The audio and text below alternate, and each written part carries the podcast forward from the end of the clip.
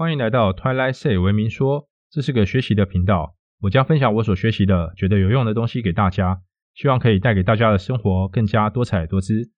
其实现在的我们身处在一个很孤单的年代，人和人的物理距离很近，但心理的距离却很遥远。面对这样的情况，许多人选择用很多事来填满自己的时间表，用忙碌来满足内心的孤单感受，但终有闲下来的时刻。那个时刻往往会让内心强烈的空虚感用更强烈的方式反扑回来，这就造成忧郁症或其他精神疾病成为这时代最严重的疾病之一。我们要如何面对内心的孤单或空虚感呢？忙碌显然不是个好方法，充实精神世界反而是个好解方。但要如何充实精神世界呢？一个古老又有效的方式——读书，却可轻易做到这件事。但我们这么忙碌，休息都没时间了，要如何读书呢？在介绍今天的主题之前，先来看看世界读书量排行，人均阅读量。第一名，以色列，每人每年阅读六十本书。第二名，日本，每人每年阅读四十本书。第三名，法国，每人每年阅读二十本书。第四名，韩国，每人每年阅读十一本书。而中国大陆则是每人每年阅读四点三五本书。台湾则是每人每年阅读两本书。这里指的阅读不是只看新闻、杂志或是网上的那些短篇文章，而是指完整的一本书。从数据中我们可以看出阅读量的差距。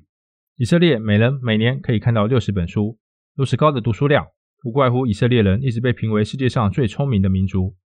精神世界的匮乏使得我们越来越肤浅，容易人云亦云、随波逐流，没有独立思考判断的能力，活得越来越没有立场，内心冲突越来越大，身心分离的情况越来越严重。忧郁症就是明显的症状之一。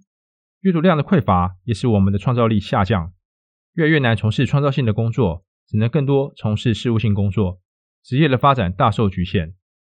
面对阅读量这么低的窘况，我们可以怎么办呢？是找不到好书来读吗？是没有时间读书吗？还是有其他原因呢？我们要如何提升我们的阅读能力呢？深阅读这本书是我目前找到很不错的解决方案，分享给你。深阅读作者是斋藤孝。日本明治大学文学部教授，平时热爱阅读，特别是推理小说，也从事教育工作，喜欢引导学生走入阅读的乐趣。首先，我们来通过目录简单认识这本书。这本书共分为五章。第一章，推动我们的无形力量，亦师亦友的读书。读书是追求心灵富足的最佳手段。以培养坚强为目的的读书，不惧孤独的人前路宽广。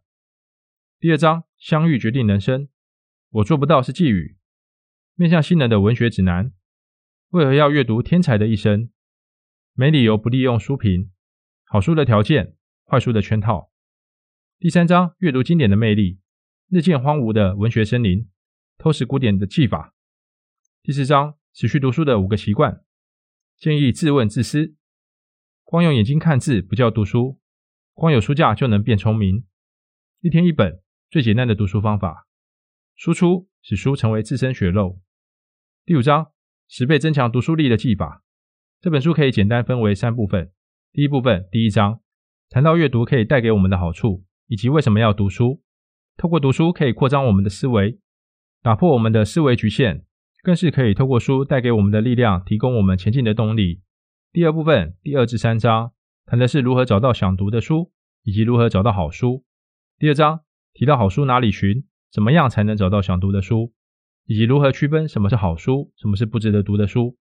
第三章延伸第二章的内容，去谈阅读好书或是称为经典的重要性。在现代这个写书如工厂制造的时代，大量的书被创作出来，但是良莠不齐，选书也成了一种必备的技能。读到好书可以带给人精神的升华，但读到烂书不仅浪费时间，还会拉低我们的思维高度。就像看了一部烂电影，结束后我们只会觉得自己很猛，然后问自己。我刚刚在做什么？第三部分第四至五章，作者分享自身的阅读技巧，帮助读者提升阅读的能力。第四章，作者以自身经验总结出的读书技法，包含透过提问来读书，运用不止眼睛的其他感官来强化阅读经验，这本书的好处，如何做到一天一本书的方法，以及透过输出升华阅读所得。第五章是第四章的进阶，其中让我印象最深的是作者读小说的方法，只读对话。这帮助我提高阅读小说的速度，也能更享受在当中。读完这本书，让我印象最深的三个点是：一、读书对心灵提升的重要性，这部分点燃我对阅读的热情。帮助我更深入认识到读书能带给我的好处，不只是在脑袋里装入更多的知识，更重要的是扩充我们心灵的力量。